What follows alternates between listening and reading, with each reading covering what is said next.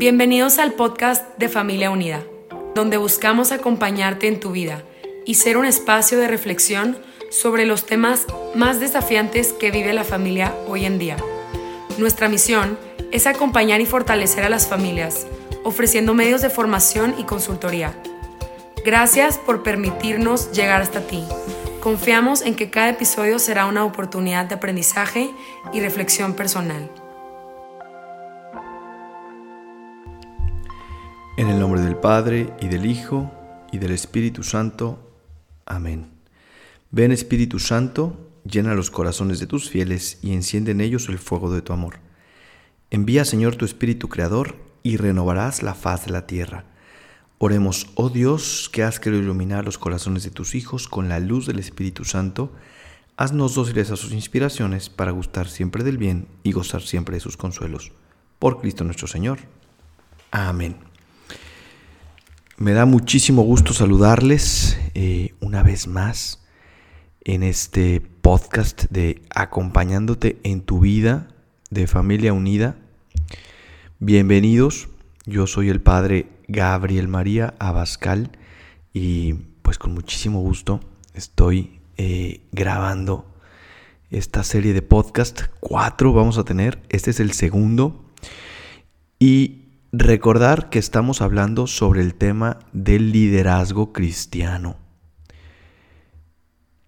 Lo que comentábamos el episodio pasado es que efectivamente es un tema del cual quizá estamos un poquito cansados el tema del liderazgo, pero ese cansancio nos lo tenemos que quitar porque hay que reconocer que el liderazgo cristiano hoy más que nunca es súper necesario. En el podcast pasado, en el episodio pasado, nos dimos cuenta que efectivamente cada uno de nosotros, por el hecho de ser bautizados, tenemos una misión, tenemos unas cualidades, tenemos unos talentos. Y no están ahí simplemente para que nos quedemos con los brazos cruzados y para que digamos, oigan, pues yo voy a misa, no le hago daño a nadie, eh, yo soy simplemente buena, soy bueno y por lo tanto eh, a mí que me esculquen, sino que esos talentos, esas cualidades, eso que hemos recibido, están ahí en nuestro interior para ponerlo al servicio de los demás. Y que cada uno, por el hecho de ser bautizados, estamos llamados a ser luz del mundo. Por lo tanto, estamos llamados a ser líderes de nuestros hermanos. Y luego hablamos también un poco sobre el tema de eh, la necesidad de liderazgo en este mundo y la causa principal, a mi parecer, que es el tema del relativismo. Hay muchas otras causas definitivamente, pero bueno, hablamos un poco sobre eso. Y en este episodio, en este segundo capítulo o episodio de este podcast de Acompañándote en tu vida de familia unida que habla sobre liderazgo, vamos a hablar sobre las cualidades del líder. Que a veces quizá se nos pueden olvidar o, o las tenemos presentes, pero no las llevamos a cabo y creo que esas, cualidades de líder es importante recordarlas de tiempo en tiempo para, para que cada uno de nosotros nos demos cuenta de la importancia de verdad que tiene nuestro actuar y que de ti depende y de mí depende. Em, que el conquistar este mundo para Cristo, el volver a instaurar los valores universales, el volver a poner los principios cristianos en las sociedades, en las familias, en los jóvenes, pues no es una obra que va a, suceder espontáneamente, ¿no? No es algo que va a suceder porque el Papa lo dicte o porque los sacerdotes den buenas homilías y hagan buenos apostolados. Eso va a suceder, va a suceder solamente si tú y yo nos tomamos en serio nuestro papel de líderes cristianos. Bueno, ¿cuáles son esas cualidades de líder, de líder que tenemos que cultivar en nuestro interior. Lo primero que hay que decir y que es un poco eh, evidente, pero de todas maneras hay que decirlo porque es sumamente importante, es que el líder, la líder, eh, están llamados sobre todo a cultivar la oración, el ser hombres y mujeres de Dios. Fíjense, hay una anécdota padrísima de Juan Pablo II que a mí me, me encanta, la verdad, porque em, va a dar mucha luz a esto que les quiero decir. ¿no? Imagínense a Juan Pablo II, ¿no? este gigante, este guerrero, este personaje eh, al cual yo estoy seguro que la historia lo va a recordar como Juan Pablo el Grande, Juan Pablo Magno. Eh, los que nos tocó vivir su, papado fue algo espectacular este, este personaje, ¿no? Realmente hizo unos milagros, como dice el Evangelio, movió montañas. Este hombre tiró el comunismo, derrocó el muro de Berlín, eh, movió países enteros. En su funeral, en el cual tuve la gracia de estar, pues había ahí líderes políticos y, estadistas y presidentes y primeros ministros, etcétera, de, de, todos colores y sabores, ¿no? De izquierdas, de derechas, unos que estaban peleados, unos que estaban enemistados, unos que estaban en guerra, y ahí estaban todos. Juan Pablo II hizo su milagro. Y les invito a que vean ahí un mapa de los invitados, de los que, bueno, no fueron, de los que estuvieron en el funeral de Juan Pablo II. Es impresionante eh, el liderazgo que tenía este hombre, ¿no? Y ese liderazgo nacía de su contacto diario con Dios. Ese liderazgo, esa, eh, ese carisma, esa capacidad de mover naciones enteras, lo tenía Juan Pablo II por su capacidad de oración. Él se metía en oración y lo veíamos muchas veces en, la Eucaristía o en los silencios después de la comunión, como él, cómo se evadía, se iba, se quedaba ahí rezando en su interior, em, pues totalmente conquistado por la oración, por el diálogo con, el Señor. Y hay una anécdota, así empecé todo esto, eh, una anécdota de Juan Pablo II que me gusta mucho, en donde él va eh, en, el avión que lo iba a llevar a, a un país, ven que es un papá muy viajero, muy apóstol. Entonces, él estaba en, el apartado del avión donde le tocaba ir a él e iba rezando eh, su liturgia de las horas, el breviario, que es eh, lo que los sacerdotes rezamos diariamente. Y en eso llega su secretario para decirle, Santo Padre, fíjense, o sea, ahí volando en las alturas, pues una, llamada de emergencia. Y dice, Santo Padre, hay una llamada urgente que, que tiene que atender ahorita. Y el Papa estaba rezando. Y entonces el Papa le contesta a su secretario y le dice, ¿es realmente urgente? Y le dice el secretario, urgentísima. Entonces el Papa le, responde, bueno, si es tan urgente, déjame seguir rezando. Qué maravilla, ¿no? Qué maravilla de respuesta. O sea, cualquiera de nosotros hubiéramos corrido, sí, claro que sí, pues no sé quién me está llamando, a lo mejor el presidente de los Estados Unidos, a lo mejor hay un problema muy fuerte. El Papa sabía que todo nacía desde la oración. El Papa sabía que todo se solucionaba desde la oración. El Papa sabía que arrancaba gracias para la iglesia y para la humanidad entera y para todos los fieles cristianos de Dios nuestro Señor a través de la oración. Esta es una invitación para que nosotros también eh, cultivemos nuestro liderazgo a partir de la oración. Sí, si somos, si somos hombres y mujeres de Dios, podremos ver con claridad nuestra propia vida. Podremos verla con objetividad y podremos ver también con claridad las necesidades del mundo que nos rodea. Y podemos ver con claridad también las prioridades que hay que atacar en nuestro trabajo, en nuestro apostolado, en nuestra familia, en la educación de nuestros hijos, en, el trato con las demás personas. Solamente desde la oración veremos cómo Dios ve y podremos concentrarnos y enfocarnos en ser esos auténticos líderes cristianos, que no están trabajando ahí a la y se eh, sino que están trabajando de verdad en lo que Dios les pide que trabajen. Y entonces su liderazgo realmente será eficaz y entonces realmente su liderazgo será de mucha ayuda para la iglesia y para el mundo. Entonces, una de las cualidades del líder definitivamente es la oración. Sobre la oración hay que decir muchas cosas, ¿no? Pero nada más la menciono. Otra cualidad del líder que creo que es importante mencionar dentro de muchas, eh, creo que es la importancia de ser para los demás. El, el líder no es una persona que está buscando su propio beneficio o el aplauso, la ovación. El líder verdadero, y si cada uno de nosotros hacemos memoria de aquellos líderes que más nos han impactado son aquellos que se ponen de verdad al servicio de los demás, que buscan desinteresadamente el bien del prójimo. ¿Cuántos liderazgos negativos de tantas personas que se sirven de los demás? Lo vemos mucho, desgraciadamente, en la política, ¿no?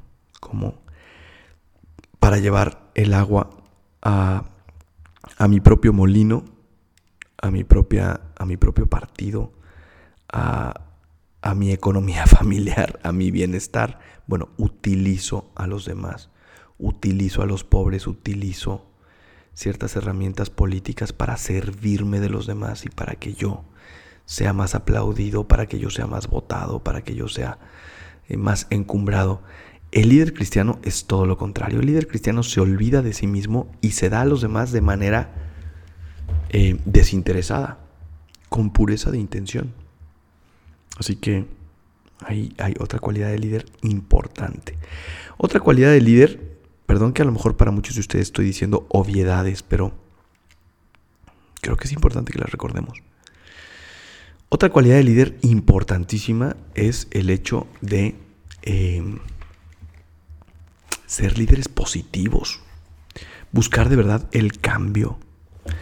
Y esto es apremiante, esto es mucho más necesario en los liderazgos modernos y mucho más urgente en el liderazgo cristiano y en el, en el liderazgo apostólico, al interno de nuestras propias familias, al interno de nuestras sociedades, al interno de la iglesia. Ya basta de quejarnos. ¿Cuántos liderazgos hay afuera, liderazgos entre comillas, que solamente se quejan, que solamente atacan o que solamente se defienden, ¿no? Como, como que nos hemos dedicado en, estos últimos años a simplemente defendernos de, de lo malo que hay en el entorno, de lo que nos hace daño, pero no proponemos nada. Fíjense cómo el Papa Francisco incluso fue muy criticado, pero hay que entenderlo, ¿no? El Papa Francisco eh, obviamente es pro vida, 100% lo ha dicho, lo ha declarado, es el Papa, es cristiano antes que Papa, pero en algún momento como que sí les hizo ver a un sector eh, de la iglesia americana que estaban muy centrados en el tema del aborto. ¿Y, qué pasa? Que, que sí es verdad que tenemos que ser pro vida y es el derecho fundamental eh, y, sin la vida pues obviamente no se puede construir todo lo demás, pero, pero ¿cuántas veces nos hemos quedado solamente en esas ideologías o, en, esa, en esa defensa de la vida o en esa defensa de ciertos valores, pero, pero no proponemos. Y entonces estamos como católicos, como familias cristianas, estamos ahí educando y formando a nuestros hijos y a nuestros jóvenes diciéndoles no, no, no, no, no, no, no. No, no al aborto, no a las drogas, no a la ideología de género, no al sexo antes de tiempo, no al materialismo, y no al, y no al, y no al. Y esos nos están bien, es parte de nuestra moral, pero no, o sea, no me quiero, no quiero que me malentiendan. Me refiero a que no avanzamos, no proponemos, solo nos defendemos. Decir nos es solamente defenderse. Y mientras nos defendemos, los enemigos de la iglesia, los que nos están quitando nuestros valores, siguen avanzando. Y de alguna manera ya llegaron a nuestro terreno y nosotros seguimos sin proponer nada, sin proponerle nada a nuestros hijos, a nuestras familias, a nuestra juventud. Sí, de cuando en cuando vamos de misiones o nos enrolamos en algún apostolado, pero lo hacemos quizá para no sentirnos tan judas, ¿no? Obviamente la vida es importantísima y estar en contra del aborto es importantísimo y de las drogas y de todas estas ideologías, pero la religión cristiana no es la religión del no, del no hagas, no tomes, no fumes, no te drogues, no tengas relaciones sexuales prematrimoniales, no mates, no robes, no abortes, etc. La religión cristiana es la religión del sí, del ama, entrégate, dona, colabora, ayuda, sacrifícate por los demás, ora, sé casto, busca la paz, busca la justicia, responsabilízate, etc. ¿Cuántas veces nosotros como formadores o como padres de familia estamos educando a nuestros hijos solamente en los nos? No tienes que hacer esto, mijito, y no debes hacer aquello. Y esto con cuidado, y cuidado con aquel peligro, y fíjate muy bien, y los amigos no sé qué. Ya, basta. ¿Por qué no proponemos?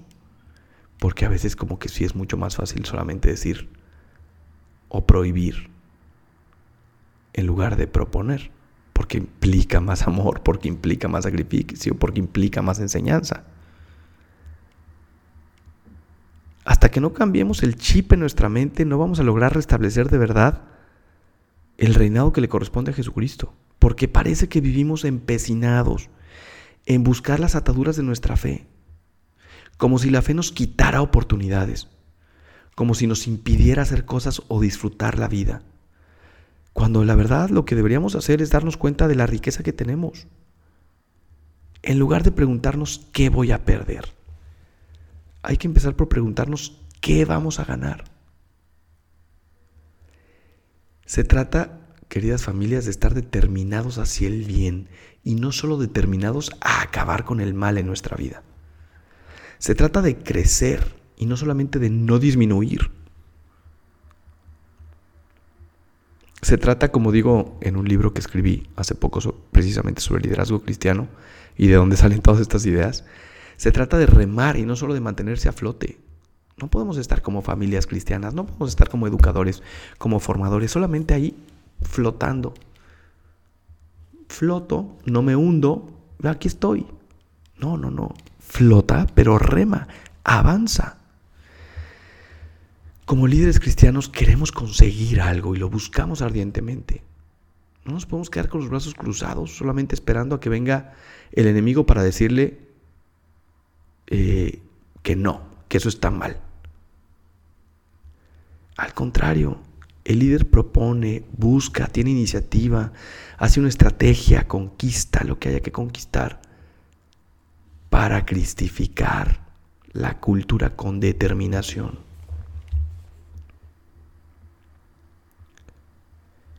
Necesitamos un liderazgo más propositivo, eh, con más iniciativa. Hay un predicador eh, católico australiano, creo que es australiano, tiene por ahí varios podcasts y varios programas, ya saben aquí como a veces los... Eh, los predicadores católicos americanos o, más sajones, por así decirlo, tienen unas cosas espectaculares, ¿no? Incluso los protestantes. Bueno, pues este predicador tiene una grabación que a mí me encanta y dice que los actuales católicos nos quejamos de la iglesia si el sacerdote de nuestra parroquia es muy viejo, ¿no? porque habla muy despacio y muy elevado y muy tardado, pero también nos, quejamos del sacerdote joven porque es inexperto, es muy superficial, porque usa mal las redes sociales, porque qué barbaridad. Y nos quejamos los católicos modernos porque el coro tiene muchos instrumentos y porque es muy ruidoso y eso pues no es un concierto y distrae mucho. Pero también nos quejamos si no hay coro, porque pues, ¿cómo es posible que no haya música en la misa? Porque como dice San Agustín, el que canta reza dos veces. Y nos quejamos porque la misa es muy larga y muy aburrida. Pero también nos quejamos si es muy corta, porque pues, ¿qué le pasa al Padre, no? Eh, es la misa, es, es algo sagrado. Y nos quejamos si la misa es muy carismática, porque no es una pachanga. Pero también nos quejamos si es demasiado seria porque no atrae a nadie. En fin, eh, este, este predicador católico me encanta, el Matthew Kelly, porque dice que todos nos quejamos, pero no nos damos cuenta que la iglesia no es de los padres, ni del papa, ni de las monjas, ni de las consagradas, ni del coro de la iglesia, ni de los ministros, ni del sacristán. La iglesia es de todos los bautizados. Y si queremos cambiarla, tenemos que entregarnos todos, cada uno en su propia misión. De alguna manera, reconociendo estas cualidades, estos talentos que tenemos y, empezando por nuestra propia familia, por nuestros propios hijos. Pero no un liderazgo prohibitivo, no un liderazgo de normas, no un liderazgo del libro, no un liderazgo de la regla del castigo, sino un liderazgo en donde yo le voy a hacer ver a, mi entorno, a, mi familia, a mis hijos, a mis empleados, a, a mis alumnos, a la gente que tengo alrededor, que ser cristiano es una maravilla, que es la religión del sí, que es una riqueza increíble, que tiene todo esto que es bueno. Ahí andamos viviendo nuestra fe como si fuéramos, dice eh, el Papa Francisco, con cara de funeral, ¿no? Como si todo fuera malo y como si, ay, ser católico pues es un peso, ¿no? Porque no se pueden hacer un montón de cosas. No, todo lo contrario. El ser católico nos tiene que dar una libertad y una alegría inmensas que se te tiene que notar.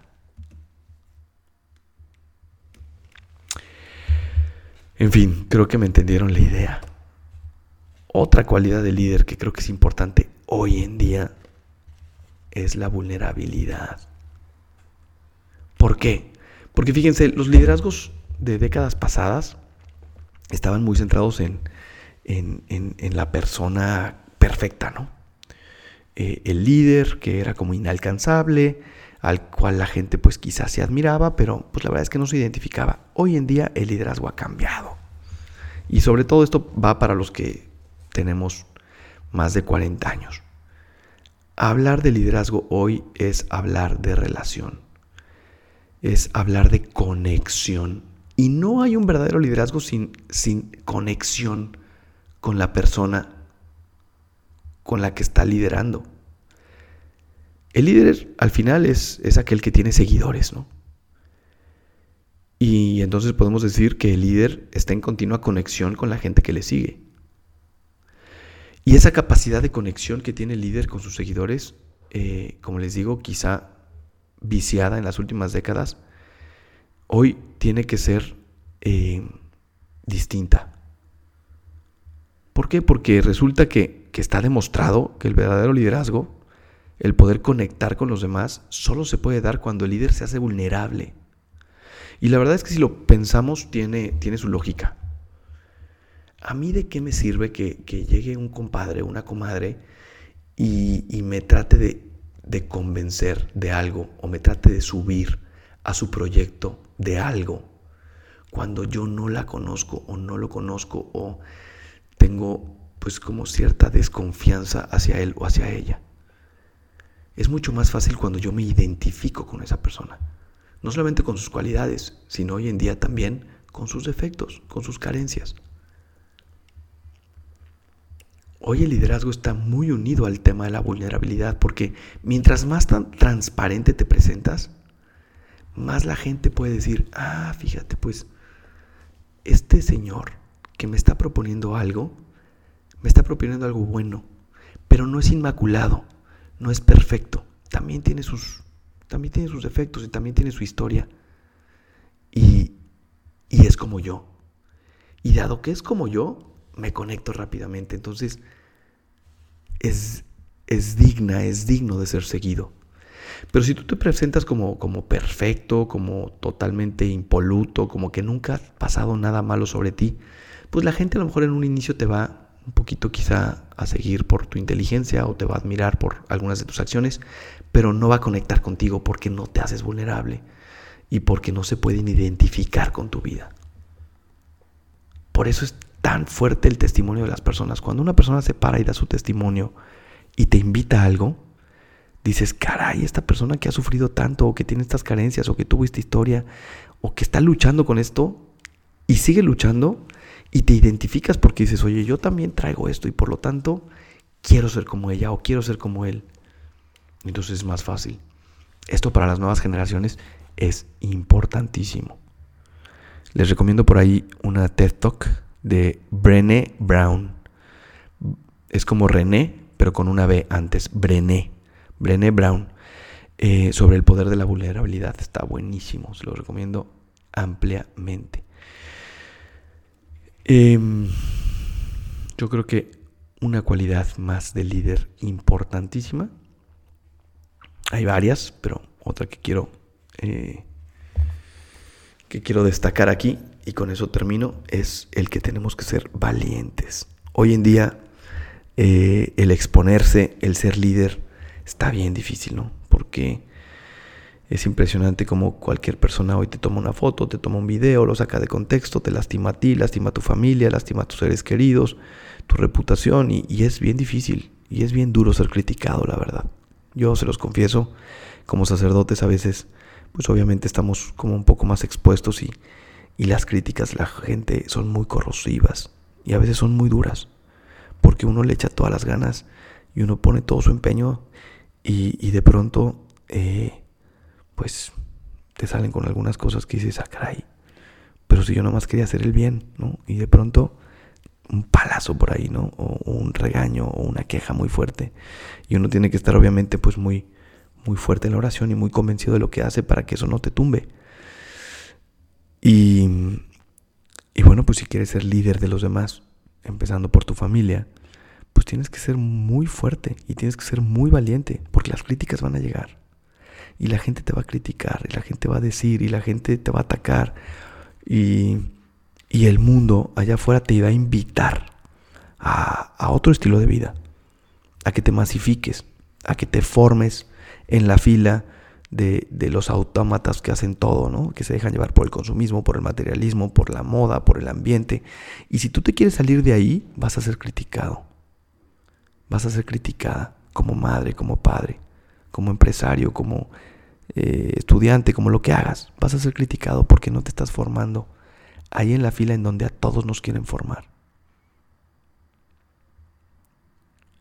Y entonces se necesita mucha valentía para ir contra corriente.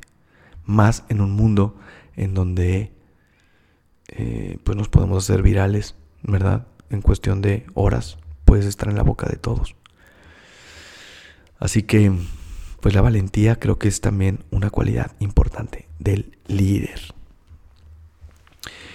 Bueno, hay muchas más cualidades importantes del, líder. Otra es el estar en preparación continua, el no olvidarnos que el agua que no corre se estanca y el agua que se estanca se pudre. Por eso hay que estar siempre preparándonos, leyéndonos. Hoy más que nunca hay demasiadas herramientas para ser buenos papás, para ser buenos maestros, para ser buenos formadores, para ser eh, buenos mentores. Hoy hay demasiadas herramientas, podríamos aprovecharlos. Entonces hay que ser buenos líderes aprovechando la formación continua a través de todas esas realidades que hoy tenemos a, un clic ¿no? en nuestro celular. Aprovecharlo bien y enfocarnos, enfocarnos, no distraernos. Pero bueno, como les digo, hay muchas más eh, cualidades que podemos hablar. Sin embargo, le vamos a dejar aquí. Y va a haber un tercer episodio y un cuarto. En el próximo episodio vamos a hablar de los enemigos del líder y en el cuarto de la necesidad de brillar. Así que yo los dejo aquí. Soy el padre Gabriel María Abascal. Me pueden seguir en mis redes como Padre Abascal en Instagram y como Pega Abascal en Twitter. Que Dios les bendiga y nos vemos la próxima semana.